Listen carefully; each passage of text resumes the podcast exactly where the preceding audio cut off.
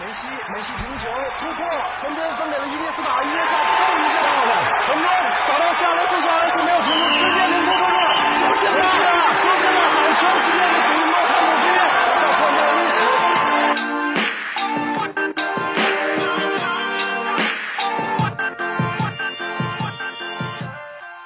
九秒五八百米极限速度，零点五秒三分绝杀出手，十六公里九十分钟跑动距离，四大满贯成就最高荣誉，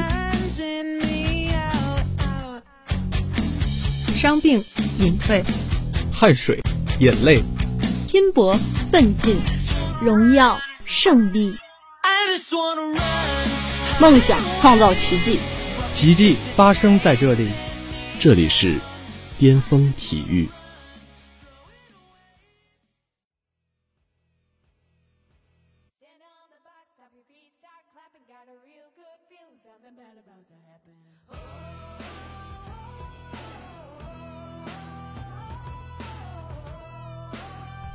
边高不畏险，望断前路；峰回不惧转，行绝天涯。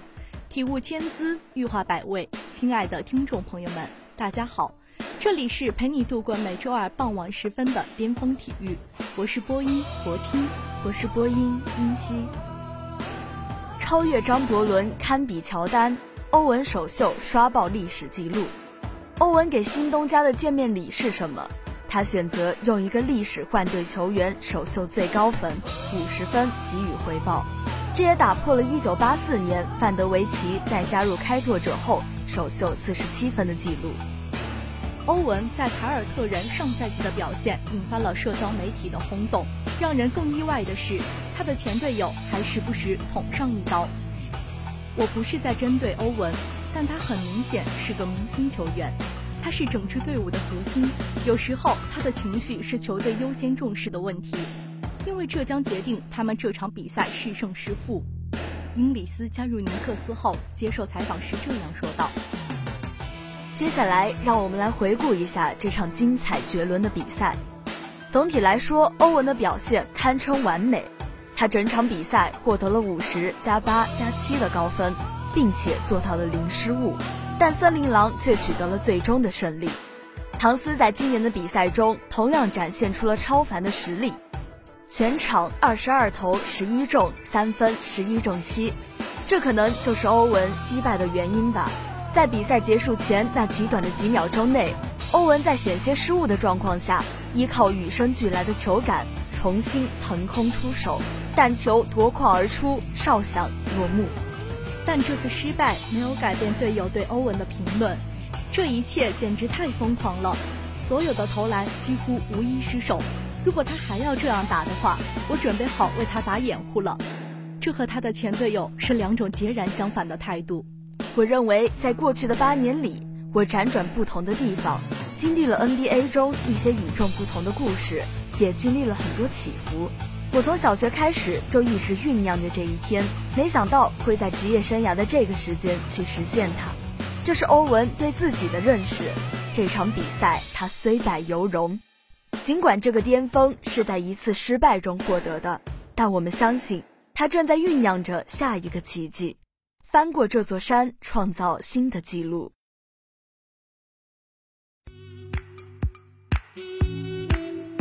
何冰娇震撼逆转，连救赛点保八强。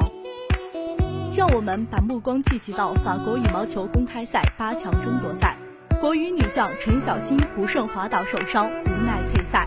而何冰娇则与印尼的菲比亚尼激战三局，先输后赢，以二比一逆转取胜。其中最吸引眼球的是何冰娇在决胜局十六比二十落后的情况下，连救四个赛点，轰出六比零的高潮，强势反杀，为国羽保住一个八强席位。在韩国赛之前，何冰娇连续三年未有冠军记录了，导致她整个人越来越低落。但三年的成绩换来的是厚积薄发，先在韩国赛夺冠，又拿下决胜局，表现极其出色。在赛场上，技术和体能尤为重要，而气势和信心更是取胜的关键。此前何冰娇四战四胜菲比亚尼，今天强势迎来五连胜。首局她四比零开局领先，随后对手紧追比分至七比八。在一番激战十八平后，何冰娇出现了连续失误，菲迪亚尼最终以二十一比十八拿下首局。次局他开局丢两分后，打出了一波十比零的高潮。菲迪亚尼反击追到八比十二时，何冰娇又打出九比二的优势，以二十一比十迅速扳回一城。决胜局则在二十比十六的劣势下打出一波六比零险胜比赛。这场比赛带给我们的不仅是胜利的喜悦，更是教会了我们无论在何种困境下都要保持心态，这才是最终胜利的必要条件。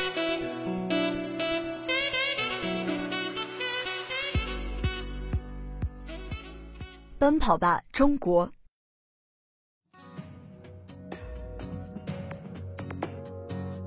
北京时间二零一九年十月二十六日，奔跑中国二零一九宁波国际马拉松即将拉开帷幕，与宁波这一奔跑者共同奔跑。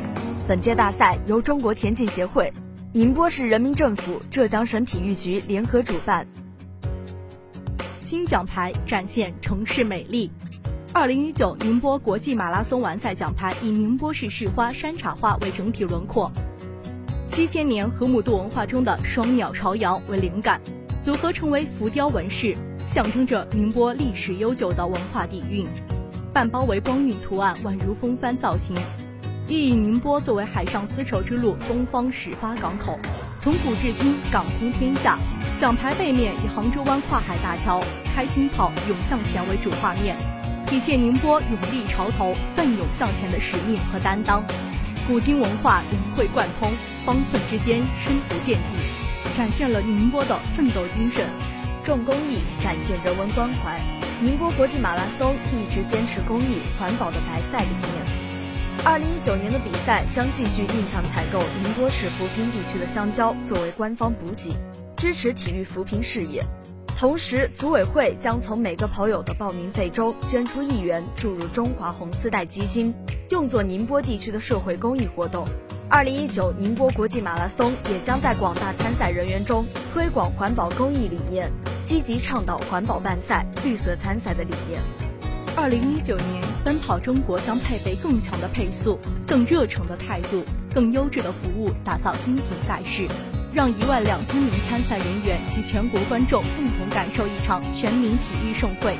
今年的马拉松系列活动紧紧围绕七十周年，以“爱国情、奋斗者”为题，传播主旋律，弘扬正能量，彰显民族自信。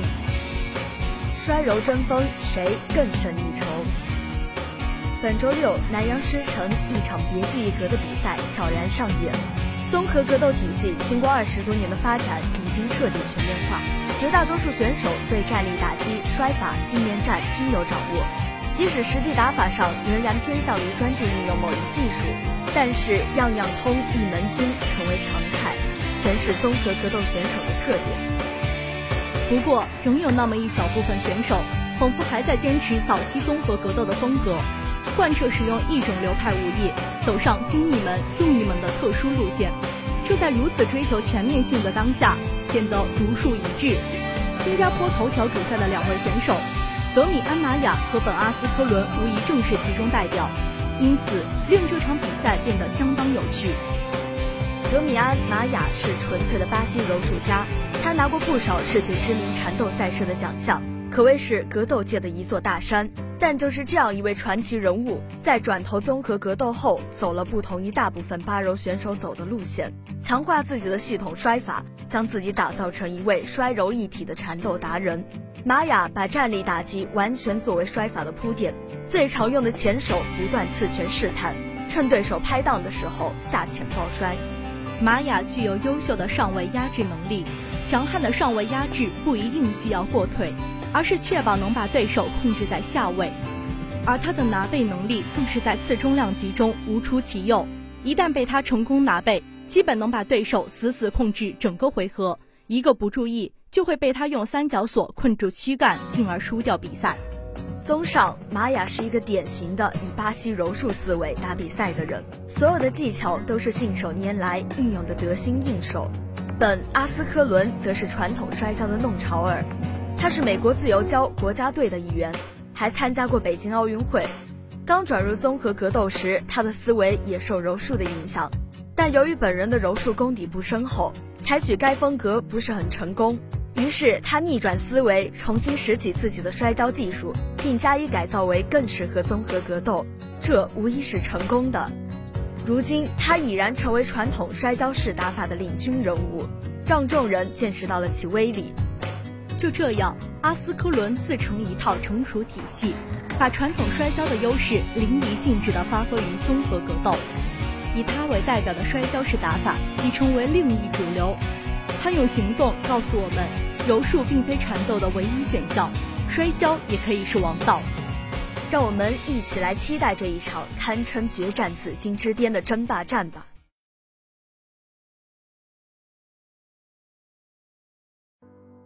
世俱杯东台中国，或许是国足新际遇。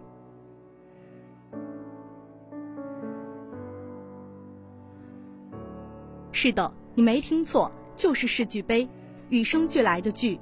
十月十九日中午，国际足联主席因凡蒂诺在上海宣布，改制后的首届世俱杯将于二零二一年六七月在中国举办。改制后的世俱杯将有二十四队参赛，欧洲八支、南美六支、中北美及加勒比海地区、亚洲和非洲各出三支队伍，大洋洲一支。每个小组先进行循环赛，然后每组第一进入淘汰赛，直至产生冠军。据媒体报道，欧洲区的八支参赛球队由过去四个赛季的欧冠和欧联冠军组成，因此一七至一八赛季欧冠得主皇家马德里和欧联冠军得主马德里竞技，以及一八至一九赛季欧冠得主利物浦和欧联冠军切尔西将铁定参加。可能到这里就有小伙伴要问了：本次大赛是否对世界杯申办规则进行了讨论？中国能否申办二零三零年世界杯？而这同样是媒体对世界足协的提问。因凡蒂诺这样回答道：“我们并没有讨论这个事情，只是讨论了2030年世界杯申办的时间线，具体竞标在2022年确定，2024年确定主办国。按国际足联章程，同意大洲的国家不能连续举办两届世界杯，其他的还需要继续商讨。作为国际足联主席。”我很高兴看到有许多国家愿意申办世界杯，例如2023年女足世界杯就有八个国家参与申办，申办国越多，我就越开心。而这次举办在中国的世俱杯，能否成为国足突破自我的一个转折点呢？创历史，中国选手摘得军运会史上首枚女子拳击金牌。第七届世界军人运动会拳击项目女子决赛。二十五日在武汉体育学院落幕，中国选手吴宇斩获女子四十八到五十一公斤级别金牌，这也是军运会历史上第一枚女子拳击金牌。女子拳击项目是首次进入军运会，当天首场决赛由来自中国八一拳击队的吴瑜对阵朝鲜选手，经过三回合比赛，吴瑜最终以五比零击败对手。这枚金牌对我来说有着太大的意义了，吴瑜赛后说。他练习拳击已经十年了，虽然后来经历了低谷期，很久没有再拿过冠军，但是这枚金牌让他重拾信心。随后进行的女子五十四到五十七公斤级、女子五十七到六十公斤级、女子六十四到六十九公斤级三场决赛，中国选手刘飘飘、徐子春、窦丹分别战胜各自对手，连夺三枚金牌。刘飘飘表示。当看到赛场上升起五星红旗，听到场馆里响起国歌，之前再多的辛苦都不算什么了。希望下届军运会能继续取得好成绩。军运会上一直绷着的神经终于可以放松了，有段时间没回过家了，终于可以回去看看了。窦丹说：“如果有机会，他希望为参加奥运会再拼一把。”在当天进行的女子六十九到七十五公斤级决赛中。中国选手郑璐以二比三遗憾负于朝鲜选手，获得一枚银牌。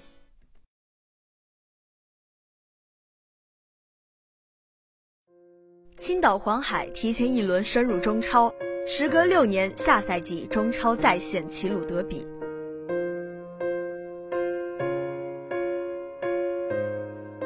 在二十六号下午结束的第二十九轮的一场中甲联赛中。此前中超在望的青岛黄海队一鼓作气，客场二比零战胜了早已无心恋战的上海申鑫，提前一轮升入中超。这个结果也使得下赛季将时隔六年之后再现齐鲁中超德比。在二零一三年的中超联赛中，前五轮曾经在积分榜上独占鳌头的青岛中能，居然在联赛后半程自乱阵脚，炒掉了优秀外教张外龙不说。而且联赛后十二轮仅仅拿到了四分，最终奇迹般的降入了中甲。因此，从二零一四年以来的这几个赛季，齐鲁中超德比暂时踪迹难寻，而现在的青岛中能更是在一级联赛中勉强挣扎。不过，在今年的中甲联赛中，青岛黄海队取代中能，扛起了青岛足球的大旗。在长春亚泰、贵州恒丰、石家庄永昌等前中超球队的围追堵截当中，青岛黄海异军突起。自从联赛后半程以来，牢牢占据了积分榜头名的位置，成为了冲超的最大热门球队。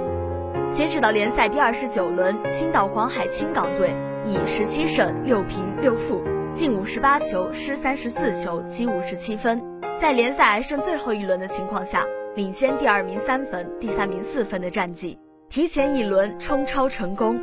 下赛季将出现山东鲁能和青岛黄海的齐鲁中超德比，距离上次齐鲁德比之战已经过去了六年。三军用命，中国男篮逆转巴西队获铜牌，两位名帅之子成最大功臣。本届军运会，中国男篮在家门口志在向冠军发起冲击。球队在主帅王治郅的率领下，小组赛连战连捷，最终以全胜战绩挺进半决赛。然而，在半决赛中，面对实力不俗的立陶宛队，中国队在攻防两端表现低迷，最终以三分惜败对手，从而无缘军运会决赛，只能与巴西队争夺铜牌。而这场铜牌战并不好打，因为半决赛战胜中国队的立陶宛队，曾在小组赛中输给了巴西队。因此，赛前主帅王治郅要求大家不能有丝毫轻敌思想，全力以赴投入比赛，力争取得这场铜牌赛的胜利。首节比赛，双方一开始都力拼防守，因此双方的比分都很低。中国队在进攻端表现欠佳。第二节，中国队在进攻端有所改善，但巴西队利用中国队失误反超了比分。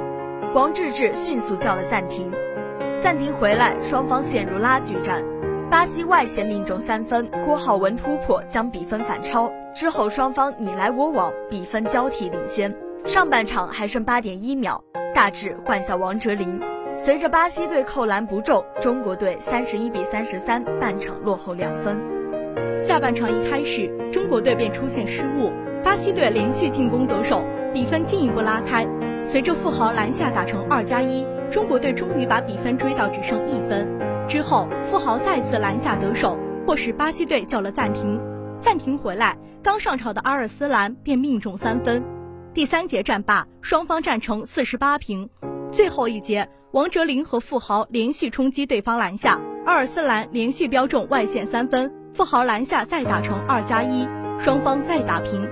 比赛剩二十多秒，王哲林罚球反超一分，巴西进攻不中富豪篮板，对方犯规两罚一中。最终，中国队以四分优势险胜对手，获得本届军运会铜牌。值得一提的是，此役中国队两位名帅之子富豪和阿尔斯兰表现出色，成为了此役逆转的最大功臣。众所周知，富豪是八一女篮现任主帅展书平的儿子，而阿尔斯兰是新疆男篮主帅阿蒂江的儿子。本场比赛正是富豪第三节的连得七分，才率领中国队把场上比分反超。第四节最后十秒的篮板也是价值连城，而阿尔斯兰在第四节的几记三分，全场投中四记三分，更是彻底浇灭了巴西队的反扑苗头。此役两位名帅之子的表现堪称出色。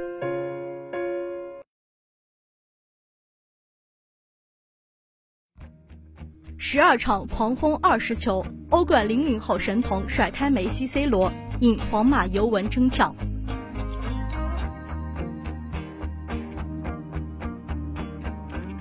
一九到二零赛季欧冠小组赛已经过半了，最火的球员是谁？答案令人惊讶，既不是 C 罗、梅西，也不是莱万、姆巴佩、菲利克斯，而是十九岁的零零后神童哈兰德。在欧冠射手榜上，他力压一众巨星领跑，还顺带打破了二十七年纪录。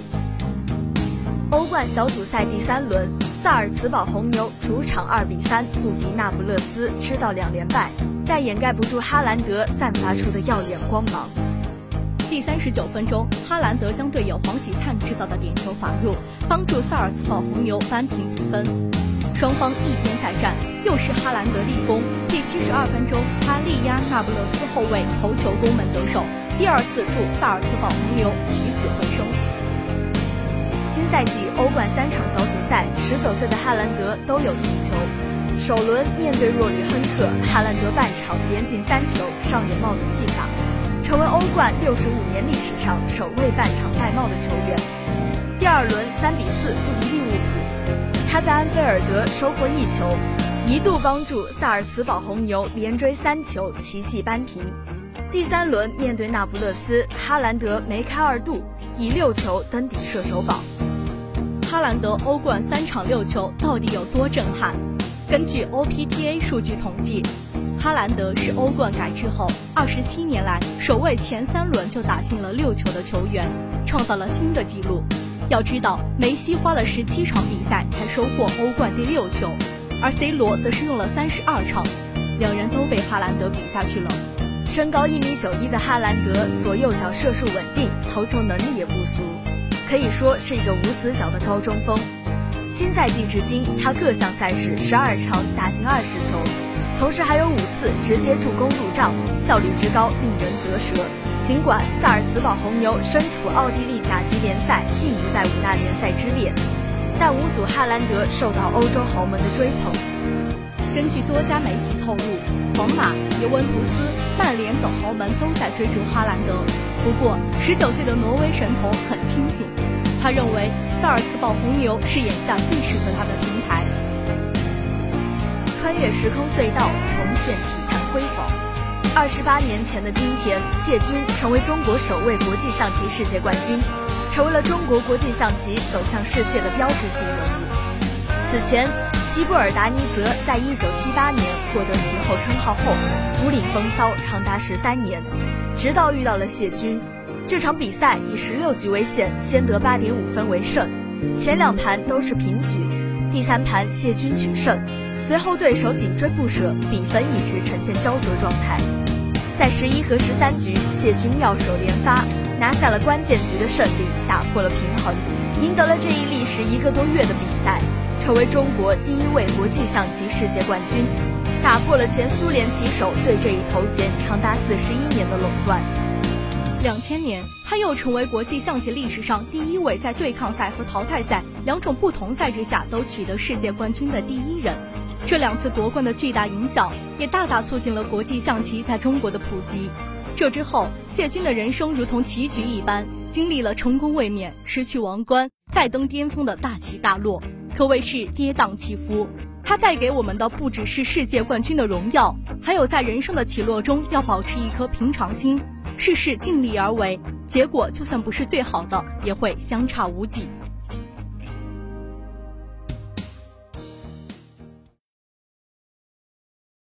转眼间，本期的巅峰体育就要与大家说再见了。感谢编辑阿离，感谢导播十七，欢迎大家继续收听我们在网易云、喜马拉雅、蜻蜓 FM 的节目。更多最新的体育资讯，更多深度的体育解读，尽在巅峰体育。我们下期节目再见。